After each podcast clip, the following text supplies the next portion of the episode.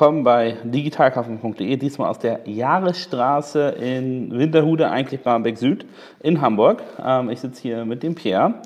Ähm, ich glaube, wer Pierre nicht kennt, der äh, hat sich in der Möbelbranche in letzter Zeit nicht bewegt. Deswegen machen wir einfach die Vorstellungsrunde wahrscheinlich ganz kurz und unterhalten uns dann über ein spannendes Event, das äh, Pierre gerade in Köln kuratiert hat, ähm, nämlich den Digital Interior Day. Pierre, sag kurz, wer du bist und dann erzähl uns, was der Digital Interior Day ist. Ja, hi, ich bin ähm, Pierre Hafeld, bin ähm, Gründer und Co-Founder von Digital Apartment. Und Digital Apartment ist eigentlich quasi so der, der Sparringspartner in der Möbel- oder in der Home Living Branche. Wir sind Impulsgeber, Investor und ähm, helfen eigentlich der ja, ganzen Branche, die Digitalisierung voranzutreiben. Okay, super spannend.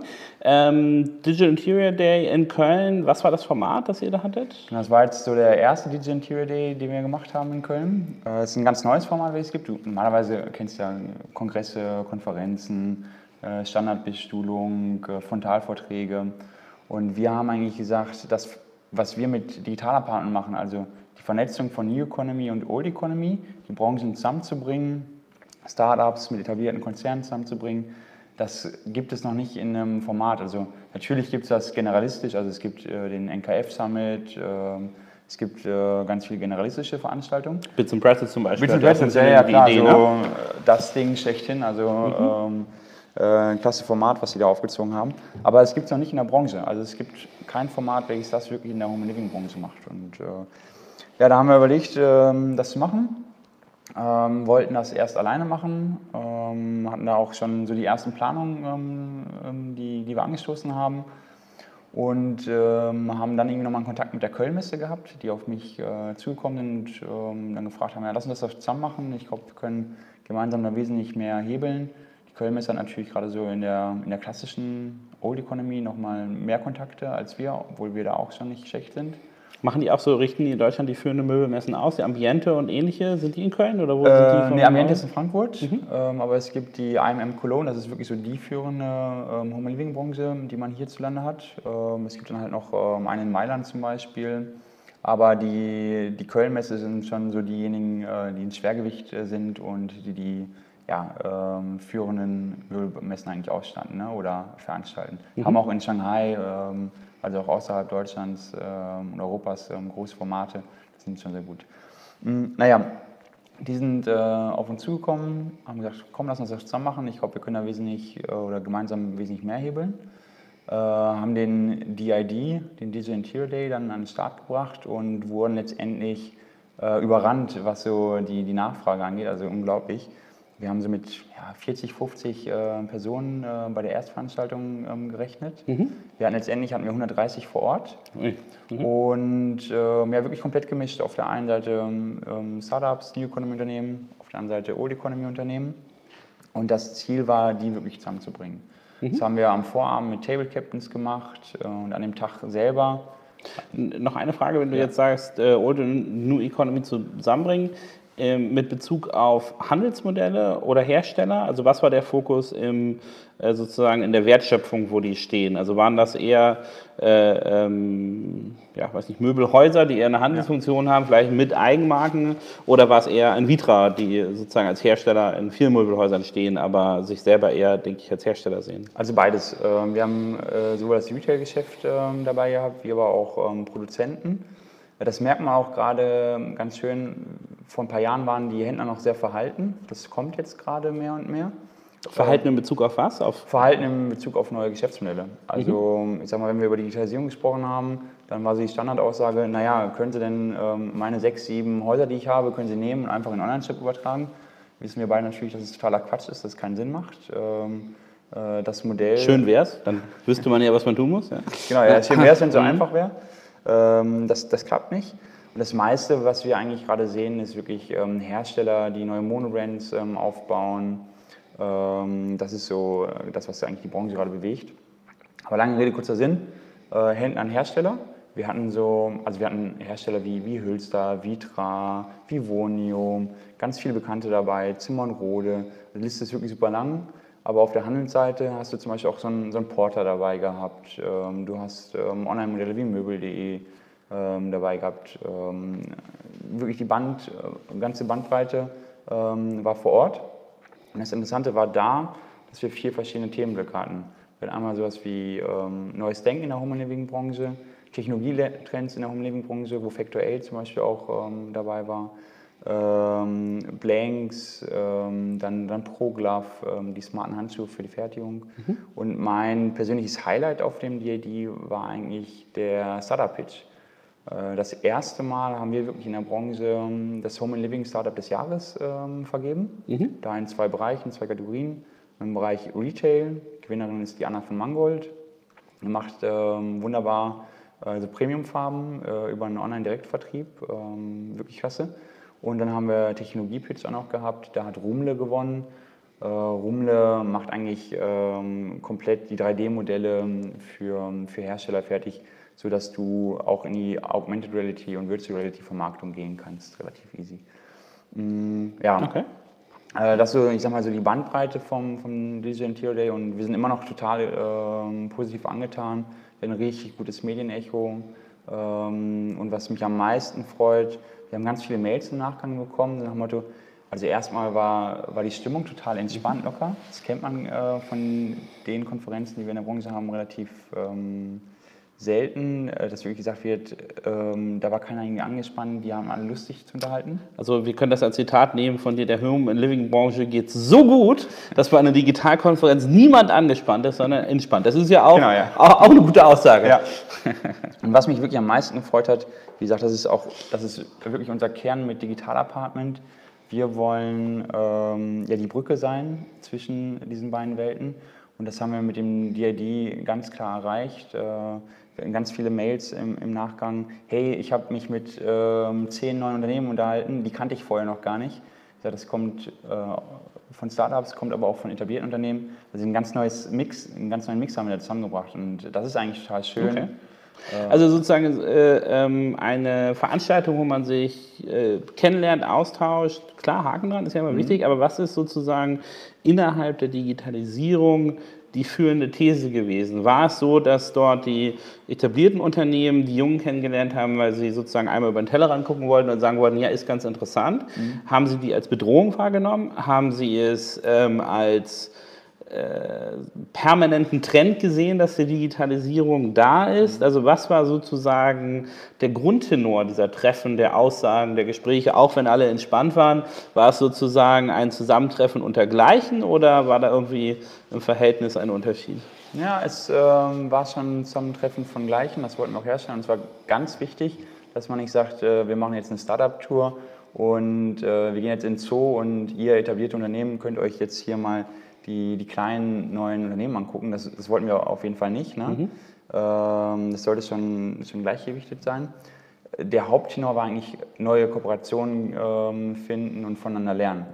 Ähm, das war eigentlich so der, der Haupttenor. Ist das aus deiner Sicht auch in der Home and Living Branche, wenn wir das jetzt weiter aufziehen, also weg von eurem Format hin zur Gesamtbranche, ähm, ist das der Tenor im Moment? Ähm, gegenseitig lernen oder ist es Einhauen und Stechen?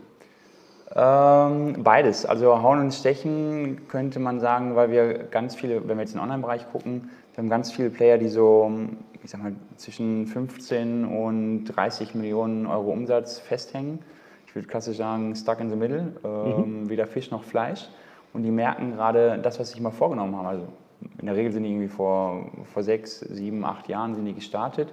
Die kommen nicht mehr weiter. Also haben gerade. Woran liegt das? Also zu wenig Kapital, ähm, äh, nicht mehr genug Wachstumschancen, ähm, weiß nicht, falsche Technologie. Also wo, wo, warum sieht man da Stuck in the Middle äh, also Phänomen? Hat, hat aus meiner Sicht äh, mehrere Gründe. Das eine ist klar, zu wenig Kapital, gerade wenn du dir die klassischen Handelsmodelle anguckst. Du musst immer wieder die äh, Warenbevorratung musst du, äh, finanzieren. Äh, das ist das klassische Modell, wo ich aber auch generell nicht so die Riesenzukunft drin sehe, weil wir sagen, letztendlich musst du auf äh, Monobrands, auf eigene Brands, auf dein eigenes Label setzen, was du komplett in der Plattformökonomie ähm, quasi streuen kannst. Das ist ja das eine. Ähm, und dann gibt es ähm, ja, noch, eine, noch eine weitere Sache. Äh, es gibt einfach die Professionalisierung in der Branche. Ne? Wenn du vor, vor fünf Jahren konntest du anfangen mit drei Leuten, hast die drei Leute hingesetzt, hast deinen Shop betrieben oder hast dein Modell betrieben, dann war es gut. Äh, mittlerweile brauchst du deine, deine 20, 50 Leute, äh, um dein Modell überhaupt betreiben zu können. Und dann sprechen wir am Und Ende des vielleicht Tages- noch eine, eine Frage da. Man soll ja immer nicht subjektiv von sich auf andere schießen. Ich tue Ja. das jetzt aber trotzdem Ja. mal. Äh, Für mich war es schon, als ich vor, ich bin 2011 nach Deutschland gezogen und muss, habe einige Sachen online bestellt äh, im, im Home and Living Mhm. Ja. Bereich und musste da so, weiß nicht, sechs Wochen warten. Es war unsicher, wann kommt das, wie kommt das, wer liefert es mir hoch und so. Und äh, jetzt vor kurzem haben wir eine Couch gekauft bei Made, äh, Made.com, allerdings der Mhm. Deutschen Seite davon. Ähm, und das war innerhalb von drei Tagen hatten wir unsere, unsere, unsere Couch, einen Hocker, alles da. Ähm, es wurde alles hochgetragen, ausgepackt. Also sozusagen die, Ku- äh, meine Kundenempfindung innerhalb der letzten ähm, ähm, fünf, sechs Jahre, ein riesen Delta eigentlich von dem, was früher akzeptabel war. Also sozusagen das, was einem an schlechten Service geboten wird von einem lokalen Möbelhaus, wurde einfach schlecht in die digitale Welt übertragen, hin zu einem neuen Niveau. Ich sehe eine Couch online, ich finde die cool, ich will die haben. Wups, zwei, drei Tage später ist sie da. Ja. Ist das eine Sache, die jetzt sozusagen Usus ist in der Industrie? Also wenn ich jetzt digitalisiere, muss ich das schon so machen, dass ich das in einer Erwartungshaltung mache, die dem mo- moderneren E-Commerce äh, entspricht? Klar, ich muss mich natürlich immer mit den ähm, Großen messen, ähm, auch außerhalb meiner Branche. Das haben jetzt, glaube ich, einige verstanden. Die Modelle, die immer noch so ticken und sagen, ja, in sechs oder sieben Wochen ähm, ist dein Produkt da, auch wenn es äh, online geschieht, ist einfach, äh, geht einfach überhaupt nicht mehr. Ich, Ja. ich weiß nicht, welcher Baumarktgründer das äh, war. Ähm, Habe ich jetzt irgendwie vorgestern noch einen Artikel ähm, gelesen ähm, über eine Aussage von einem, von einem Baumarktgründer, ob es jetzt Hagebau oder Hornbach war, ich weiß es nicht. Ähm, irgendwas mit H auf jeden Fall. Äh, da war die Aussage, wie gesagt, von dem Gründer und die Aussage ist aus dem Mai 2017. Naja, ähm, der Kunde ist einfach nicht bereit, äh, Lieferkosten zu bezahlen. Wir als Baumarkt haben da einen riesen Vorteil. Äh, ich sehe die große Chance und sehe die Zukunft bei den stationären Baumärkten, weil der Kunde nicht bereit ist, ähm, Lieferkosten zu bezahlen. Mutig. Ähm, mutige Aussage, finde ich. Aber naja, ein bisschen abgewichen äh, von dem ursprünglichen Thema. Ne? Genau, aber die äh, sozusagen, also innerhalb der Möbelbranche zum Teil ein Hauen und Strechen, zum Teil ein großer Anteil an Marktteilnehmern so stuck in the middle, weil es teurer ist und kapitalintensiver als gedacht. Und mein Punkt sozusagen, um dazu zu gehen, ist, du hast wahrscheinlich in der Branche ein völlig anderes Kundenverständnis, was Kunden mittlerweile vom E-Commerce erwarten, von den Serviceleistungen, die dort verbracht werden müssen. Also dieser Vorteil, Working Capital zu sparen, indem du einfach sechs Wochen Zeit hattest, das Ding in Asien zu produzieren, zu sourcen, oder nicht in Asien oder in Polen, in Tschechien, wo auch immer, und es dir dann schicken zu lassen, dann dem Kunden zu geben, das sind Modelle, die nicht mehr funktionieren. Und äh, was funktioniert denn im Möbelhandel? Weil man, also ich habe so das Gefühl von diesen ganzen Möbelmodellen, die man sich anguckt, außer es ist jetzt gerade so ein super gehypter Bereich wie jetzt die Matratzen, ähm, hat, man, äh, hat man doch eine gewisse Desillusionierung der reinen Online-Pure-Player äh, bekommen. Die haben, glaube ich, alle gedacht, dass diese Nuss schneller zu knacken ist, als sie wirklich jetzt gerade gefühlt geknackt wird. Ist das ist meine subjektive Beobachtung richtig oder würdest du sagen, nee, ähm, da spielen sich gerade ganz andere Sachen ab? Ja, das ist ja auch das, was ähm, ganz, ganz gerne ähm, gesagt wird, dass es keinen Großen gibt, jetzt gerade wenn wir hier in, in Deutschland und Europa sind, der wirklich marktbeherrschend ist. Ne? Also du hast in Amerika da drüben hast du Wayfair, die machen jetzt glaube ich 3,7 Milliarden Umsatz, haben 5% Marktanteil vom Gesamtmarkt ähm, Möbel, also ich rede nicht vom, vom Online-Markt, sondern vom Gesamtmarkt. Und wenn du Amazon dazu zählst, äh, alleine Amazon und Wayfair haben auf dem Möbelmarkt in Amerika 10% Marktanteil. Äh, aber du hast in, in äh, Deutschland hast du keinen, der irgendwie jetzt online so die, die Riesennummer wäre. Und ich glaube, das liegt schlichtweg daran, dass es diese Kundenloyalität, wo wir auch öfters drüber sprechen, die gibt es einfach nicht. Und äh, damit haben ganz viele Modelle früher ja gerechnet. Also das klassische Handelsmodell hat damit gerechnet, ähm, einer, oder es gibt zwei Hebel. Der eine Hebel wird sein, äh, ich habe bessere Einkaufseffekte, ja, mag eintreten. Wenn du nicht mehr 20 Millionen, sondern 200 Millionen Euro Umsatz machst, hast du natürlich bessere Einkaufseffekte. Äh, Und der andere Hebel war, dass sich meine Akquisekosten ganz klar senken werden, weil ich loyale Kunden habe. Das wissen wir, gibt es in dem Bereich äh, nicht. Gibt's auch nicht. Und, Also äh, Wiederkaufraten Jetzt habe ich meine Couch ja. bekommen, dass ich dann nochmal beim gleichen Laden demnächst nochmal einkaufe. Ja. Relativ unwahrscheinlich. Genau, und da wird es äh, relativ schwierig. Ähm, viel interessanter sind für mich eigentlich die Modelle, die. Das sind aber nochmal, das sind sozusagen die Grundvoraussetzungen, die Leute angenommen haben, die von draußen in diese Industrie eingetreten sind, um ja. die zu digitalisieren und wo jetzt dieser sozusagen mal Bauchansatz von Unternehmen zwischen 20 und 30 oder vielleicht 40 Millionen Euro Umsatz herkommt. Genau, das waren so die klassischen Grundannahmen und die Handelsmodelle, die ich kenne, die so ähm, laufen, entweder sind sie halt fremdfinanziert und noch ähm, in, in negativen Zahlen oder sind halt positiv ähm, auf Effizienz getrimmt, aber auf wenig Wachstum getrimmt und haben dann so EBIT-Margen von ja, 2, 3 Prozent. Und da kannst du dann auch die Frage stellen, äh, macht das Spaß? Ähm, willst du langfristig noch weitermachen? Deswegen gerade auch ganz viele Konsolidierungsgespräche eigentlich mhm. im Markt.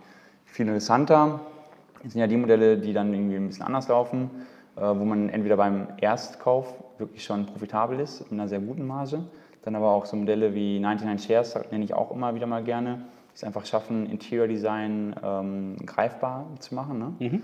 Ähm, du hast aber auch bei den Matratzen, klar, äh, Riesenthema, aber auch da hast du welche dabei von den kleineren, die es schaffen, ähm, profitabel rauszugehen. Und ähm, andere bächen sich. Da bin ich, äh, ja. Matratzen ist ja. eigentlich, ich binde das Heißes mittlerweile Thema. in jedes Gespräch ein.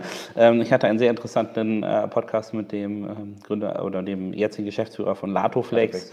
Und ähm, da waren wir uns äh, auch, haben wir zumindest für die Kapitalgeber innerhalb des Matratzenumfeldes keine Erklärung, ähm, warum das so ja. ist. Ähm, aber man soll ja ne, nicht immer nur negativ denken, sondern auch die positiven Aspekte reinziehen. Ich glaube, der durchaus positive Aspekt ist, dass die gesamte Home- and Living-Branche von diesem massiven Investment in Digitalisierung von diesen Teilaspekten profitiert, weil Konsumenten ja immer näher an diesen Bereich rangeführt werden. Also meine Frau hatte vor sechs Jahren hat die auch noch gesagt, nie auf gar keinen Fall on, Möbel online bestellen. Aber die Akzeptanz ist ja auch gewachsen und jedes, ob jeder Euro, jeder Cent, der auch in Matratzenstartup investiert wird, zahlt ja auf die Gesamtakzeptanz ein, ähm, wobei das nur ein schwacher Trost ist für die äh, Matratzenhandelsmodelle, glaube ich. ich. Was ich da total spannend finde, also ganz kurz noch zu den Matratzen, was ich da gerade im Markt sehe, wenn man auch Einblick in die Zahlen hat, die ähm, wirklich großen Modelle mit, mit äh, dreistelligen ähm, Millionenumsätzen auch außerhalb Deutschlands, die sind wirklich, ähm, die haben sehr hohe Marketing-Spendings, ne? aber es gibt ein paar Anbieter, auch in Deutschland, die machen so 5, 6, 7 bis 15 Millionen Euro Umsatz äh, und die sind profitabel. Also ich, ich glaub, genau, das, ich bestreite ja nicht, dass die Marge, die du ja nehme ich mal an, ja. die du auf Matratzen hast, äh, immens ist und dass du dadurch sehr profitabel agieren kannst. Also ich komme ja auch aus der, der Private Equity Welt, die ähm, sozusagen die Private Equity äh, Investoren haben schon über viele, viele Jahre in Matratzenhersteller, mhm. Matratzenhändler investiert und da hat sich jeder dumm und dämlich verdient. Also ja. auch, ähm, auch zum Beispiel ein Hilding Anders gehört ja, ja äh, KKA. Ne? Also das sind also äh, das sind durchaus investierbare Mo Modelle, die einen sehr, sehr relevanten ähm, ähm, Business Case haben. Genauso wie äh, man im Lebensmittelhandel sagen kann, so ja komm, jeder muss essen, ja jeder schläft auch und im Schnitt in der developten Welt auf einer Matratze, Riesengeschäftsmodell. Ähm, aber es überrascht mich nicht die Aussage, dass die kleineren Player, die sozusagen vernünftige Marketinglogiken haben, noch äh, Geld verdienen. Klar, die nehmen aber auch nicht äh, sozusagen jeden Zähl mit und müssen ja. nicht wachsen um, äh, um Gedeih und Verderb. Ähm, dass sozusagen die Marge des Kerngeschäftes stimmt, ja, Haken dran. Aber mein Punkt ist halt, dass ich nicht diese Marketing-Spendings, gerade bei den Großen, das finde ich nicht nachhaltig oder verstehe ich nicht. Mhm. Ähm, aber wie gesagt, wir, ähm, wir nehmen es mal als äh, eine nette Beigabe für den Home Living Bereich, dass dort die Digitalisierung vorangetrieben wird. Ähm, was ist denn jetzt, im, im, wenn wir nochmal auf den Home Living Bereich insgesamt kommen, diese kleineren Unternehmen, da hast du schon angesprochen, da gibt es eine Konsolidierungswelle. Mhm. Wie geht es den großen Digital Pure Player versus, ähm, weiß ich nicht, einem Porter oder einem Möbelkraft oder anderen äh, Ketten, die sozusagen ähm, da den, äh, den Vertrieb machen? Wie sieht es bei den sozusagen Dickschiffen der Home Living Branche ja. aus? Also bei den Dickschiffen ähm, tritt, glaube ich, gerade ein ganz, ganz interessanter Wandel ein, äh, den ich beobachte. Ich habe so in den letzten Jahren, wenn ich irgendwie gefragt worden bin zu, zu Dickschiffen, ob jetzt Lutz, Höfner, Porter, alles, was irgendwie als Dickschiff zählt, habe ich sehr kritisch gesehen, weil die eigentlich mit ihren eigenen E-Commerce-Unternehmen ähm, nicht wirklich weiter vorankommen. Also Ähm, bist ein Dickschiff, hast deinen eigenen E-Commerce-Shop oder einen Online-Shop, hat nicht ganz so viel gebracht äh, und ähm, ich sehe da auch keinen, der da jetzt irgendwie eine riesen, riesen Welle macht. Äh, auch wenn du so einen Lutz anguckst, die haben eine Meldung ausgegeben, 70 Millionen investiert in Lagerstruktur für E-Commerce. Ja, sorry, aber diese Lagerstruktur ist ja nicht nur für einen E-Commerce-Shop äh, investiert, sondern auch in andere Bereiche. Das ist eine. Ähm, der Wandel, der da aber interessant ist, ähm, warum man die jetzt auch beobachten sollte, die sind mittlerweile aufgewacht und sehen, ähnlich wie es ein Bernd Weber mit Weko Kirchen gemacht hat, mh, es ist doch viel interessanter, wenn ich mich an Modellen beteilige und äh, gucke, welches ist ein interessantes ähm, Online-Modell, woran kann ich mich beteiligen und davon profitieren. Also Bernd Weber hat Garten und Freizeit zu 100 Prozent übernommen. Ich glaube, das ist ein sehr, sehr guter ähm, Deal gewesen. Und da haben wir gerade sehr, sehr, viele sehr viel Nachfrage und kriegen immer wieder Anrufe. Hey, ähm, ich hätte Lust, jemanden ähm, oder mich zu beteiligen, weiß aber nicht, äh, was sind die KPIs, an wen soll ich mich beteiligen, wer ist überhaupt auf meiner Longlist, also äh, wer ist überhaupt auf dem, auf dem Markt. Ähm, das ist ganz interessant und das ist ja auch nochmal eine ganz andere ähm, Seite von, von dem Markt weswegen der Digital Interior Day auch so interessant ist. Mhm. Wir kennen ja so die neuen Modelle und ähm, kennen eigentlich alles, was so auf dem, also ich will nicht sagen, wir kennen alles, aber wir kennen einen sehr großen Teil von den Modellen, die auf dem Markt sind und die auch gerade aufkommen. Ich glaube mal nicht, dass die etablierte Branche die Modelle kennt. Klar, Matratzen, wenn wir wieder bei dem Beispiel bleiben, mittlerweile sind die auch ein bisschen weiter. Aber ich hatte da vor einiger Zeit, oder ist auch schon ein bisschen länger her, einen Vortrag äh, zum Matratzenmarkt bei den ganzen großen Matratzenherstellern und Händlern die wussten nicht, ähm, welche sind die Unternehmen, die gerade auf dem Markt sind. Und das kannst du auf die ganze Home Living Branche übertragen. Die fangen jetzt gerade erst an, sich mit zu beschäftigen und wissen in der Regel nicht, welche sind die interessanten Unternehmen. Also wenn ich so große Namen wie, wie 99 Shares, äh, Töco, Connox oder Co., hm, wenn ich die in meinen Raum werfe, die kennen die nicht. Und, äh also daraus würde ich dann mal abstrahieren, dass die, ähm, die Dickschiffe, denen geht es noch mächtig gut weil du sozusagen, ja, wenn es dir mächtig gut geht, äh, nicht so sehr den Blick aus dem Tellerrand wagst, plus dieses Interesse, Kapital zu allokieren, spricht ja auch noch aus einer gewissen Stärke. Ne? Also es ist noch nicht so, dass das Kerngeschäft so angegriffen ist, ähm, dass du im Endeffekt dein Kerngeschäft digitalisieren musst, sondern ja. jetzt ist noch diese Phase, wo man durch sinnvolle Beteiligung, durch Markteintritte, Überbeteiligung eigentlich aus der Kapitalallokationssicht raus vernünftige Learnings ziehen ja. kann, ohne dass man das Kerngeschäft anfasst. Ist das richtig charakterisiert? Ja, ist richtig charakterisiert, aber ähm, da auch wieder mit der Einschränkung, dass erst so seit einem Jahr oder so, dass das wirklich verstanden wird, mh, hm, von, von einigen, nicht von allen, äh, das muss man auch dazu sagen, ähm, einfach ja, diese Denkweise, ich beteilige mich lieber an etwas und probiere ähm, außerhalb meines Kerngeschäftes äh, mich zu digitalisieren, anstatt äh, mein eigenes äh, Kerngeschäft. Da trauen sich viele nicht ran. Und das ist auch immer, diese, immer schön diese Aussage, Elektrifizierung versus Digitalisierung. Die meisten Unternehmer verstehen ja wirklich Elektrifizierung unter Digitalisierung. Also irgendwie, keine Ahnung, wenn ich von Fax auf ähm, EDI umstelle, ist es für die digitalisiert. Und wir sagen, nein, digitalisiert ist eigentlich, ähm, wenn du dein Geschäftsmodell hinterfragst, bis hin zur Disruption deines eigenen, deiner eigenen Erlösströme, ähm, dahin geht die Digitalisierung. Aber ähm, lass doch mal hier deine Orderprozesse in Ruhe dadurch bist du jetzt nicht hinterher digitalisiert und äh, für die nächsten 15 Jahre gewandelt. Ne? Mhm.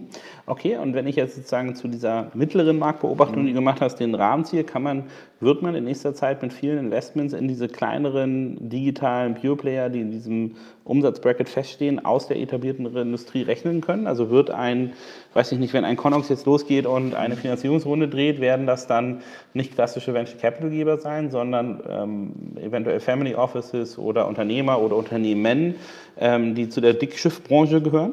Ganz klar. Also ähm, das sehe ich massiv gerade, dass wirklich die Dickschiffe sagen, hey, wo ist gerade etwas, wo ich mich daran beteiligen kann, was ist zu machen. Das bei den Dickschiffen. Und äh, die mittleren, also wenn du so einen klassischen KMU anguckst, im Mittelstand, ähm, 40 bis, ähm, bis 150 Millionen oder auch ein bisschen darüber hinaus, ähm, das sind die, die eigentlich sagen, hey, ich möchte ganz gerne ähm, eigene Modelle mit aufbauen. Ähm, da sind wir auch gerade ziemlich viel unterwegs mit Digital Apartment.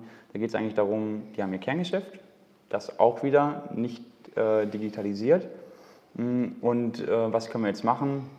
Und da ist meistens der Weg zu sagen, guckt auch, dass ihr außerhalb eures eigenen Spektrums ähm, was aufbauen könnt, äh, neue Teams aufbauen könnt und die total autark von eurem Kernteam laufen.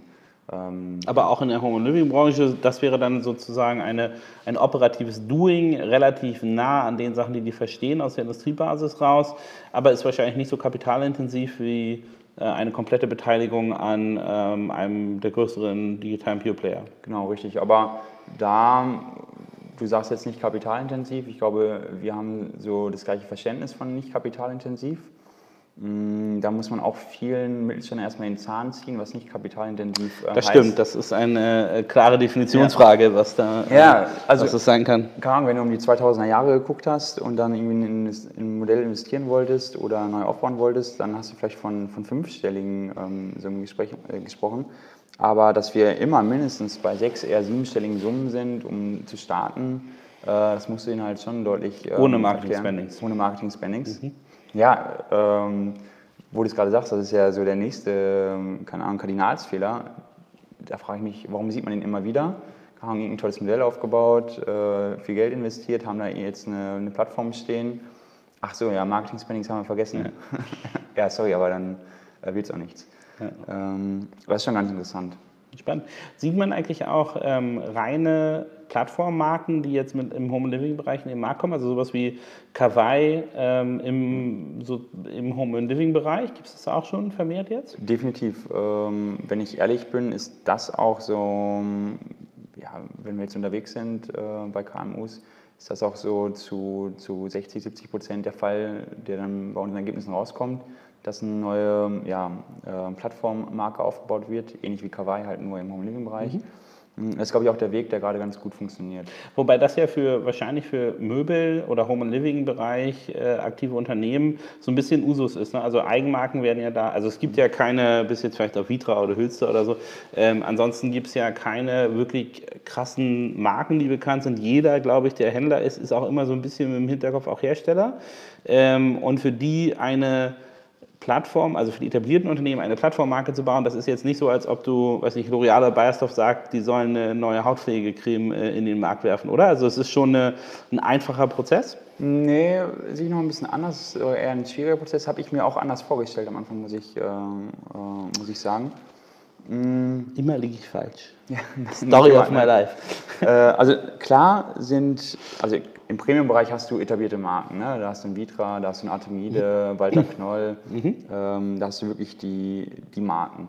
Der ganze Mittelstand, der ganze, ich sag mal, äh, Speckgürtel der Home Living Branche, wenn du ihn so nennen willst, äh, der ist ähm, sehr stark ähm, Private Label oder Eigenmarken getrieben. Und da war auch mein Gedanke am Anfang vor ein paar Jahren, als ich mit Herstellern gesprochen habe, eigentlich müssten die doch super in der Lage sein und eine Eigenmarke nur für den Online-Bereich rauszubringen. Mhm sind sie aber überhaupt nicht. Warum nicht? Warum Weil, das? Diese Eigenmarken, wenn du die anguckst, ähm, was sind so die, die Assets? In der Regel ähm, haben die Hersteller als Asset, dass sie gut sourcen können. Also sie sourcen dann in Osteuropa oder sourcen gut in Asien. Mhm. Äh, und was sie vielleicht auch noch machen, ist, ich sag mal, sowas wie Typenlisten und Produktdaten zur Verfügung stellen, das zu invalisieren, eine, ein Branding, welches halb gut ist, noch ähm, raufzukleben nenne, sage wirklich raufkleben. Ähm, das kriegen sie gerade noch hin. Aber mit der Vermarktung haben die äh, in der Regel überhaupt nichts an Hut.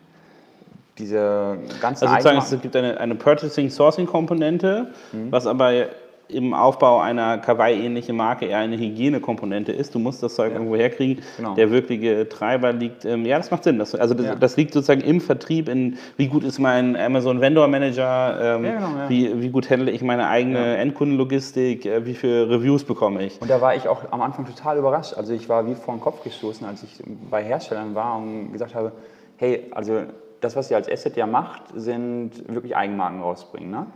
Mm, und wir geguckt haben, wie können die es schaffen, Monobrands äh, zu entwickeln für die Plattformökonomie, da war ich, da habe ich gedacht so, ja, stimmt, ähm, die sind gut im Sourcing, das ist ähm, das, was sie gut können. Die können alles andere drumherum. Und danach können sie es eigentlich nur auf die Fläche schubsen, aber genau, nicht. Mehr, ja, okay. Und dann wird es auf die Fläche geschubst. Ich sag mal, zu der ähm, Großfläche, so werden die Dickschiffe auch genannt.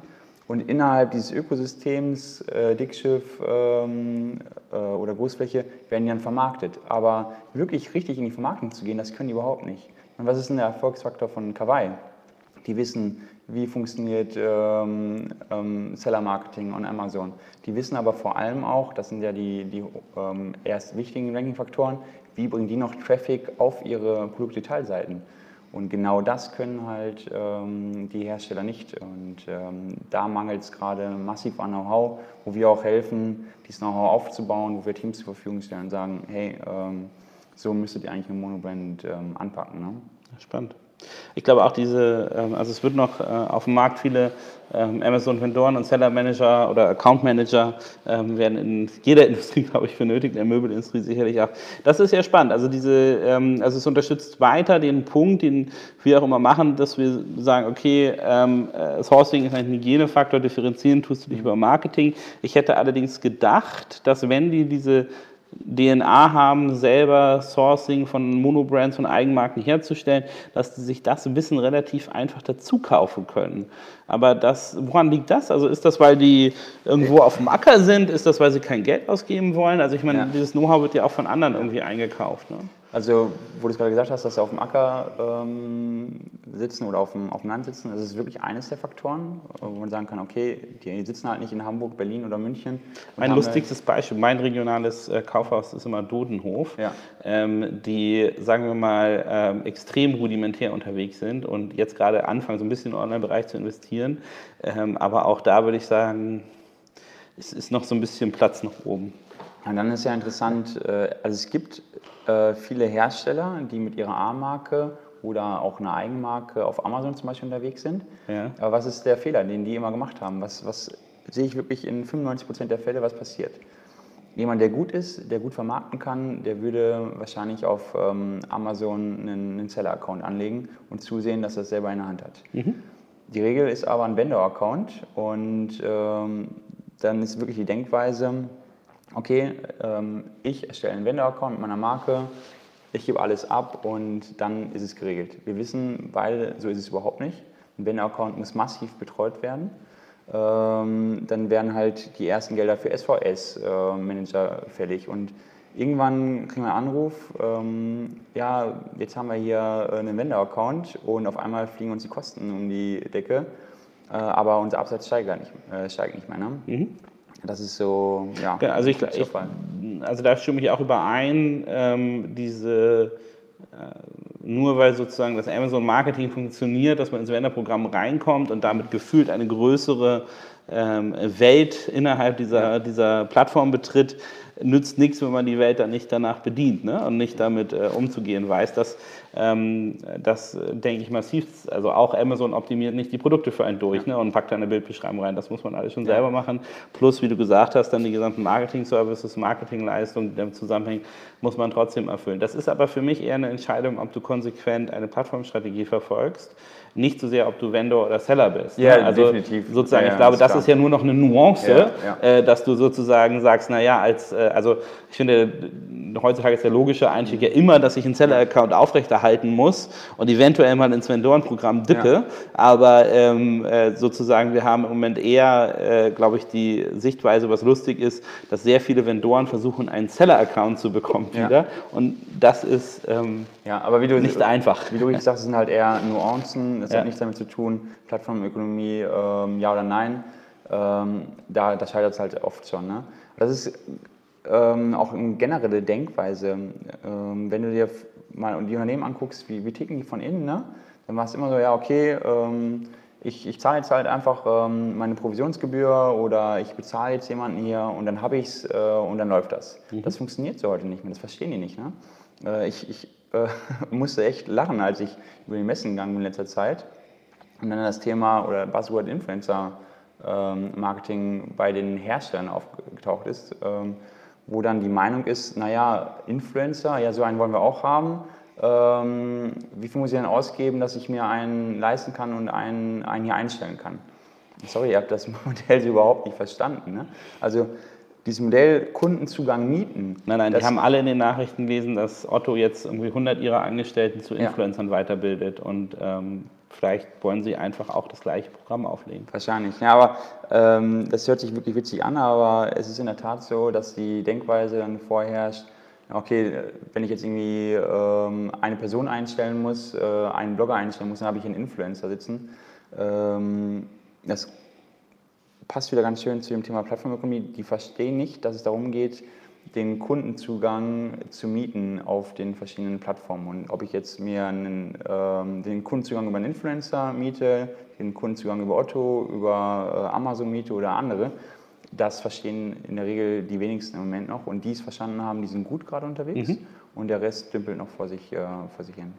Ich glaube, das ist ein ganz spannendes Schlusswort für uns. Also wir halten mal fest, äh, der Digital Interior Day ähm, in, der Erstauflage als Format von allem, was man aus Funk und Fernsehen entnehmen kann, aber auch von dir als Kurator ähm, ein spannender Erfolg. Also da darf man, glaube ich, äh, aufs nächste Jahr gespannt sein. Macht ihr auch Zwischenevents oder ist es? Also was wir machen werden, es wird äh, klar sicherlich nur ein DID immer geben pro Jahr, ähm, einmal im Herbst. Es wird aber Zwischenevents geben auf den einzelnen ähm, Möbelmessen, also auf der IMM zum Beispiel. Mhm werden wir auch einen ähm, kleinen ähm, DID-Stand haben, wo wir Interviews führen, wo wir so eine Art Matchmaking machen. Wir werden aber auch auf der IMM zum Beispiel die beiden Gewinner von den äh, Pitches vorstellen. Ähm, das war jetzt so mit in den äh, Preisen mit drin, dass die auch einen Stand auf der IMM bekommen haben. Cool, ganzer Stand. Krass. Und ja, also das ist schon, äh, wir haben da richtig was, äh, was ausgeschüttet. Wie gesagt, äh, insgesamt über 40.000 Euro an Preis- und Sachgeldern. Jeder, hat, äh, jeder von den Gewinnern hat ein Preisgeld bekommen. Wer will sich auf möbel.de ähm, ein Stand, ähm, dann ein Workshop mit Digital Apartment. Äh, also sind wirklich äh, gute Preise, die da rausgegangen sind und äh, das werden wir nächstes Jahr noch ganz sicher toppen. Okay, spannend. Ähm, ich glaube, wir haben noch einen, äh, aus dem Interview gelernt, sozusagen innerhalb der äh, digitalen Home Living Branche gibt es so eine Art ähm, ähm, Mittelschicht, ja, die, mhm. ähm, die nicht genau weiß, wo es hingehen soll, was passieren soll.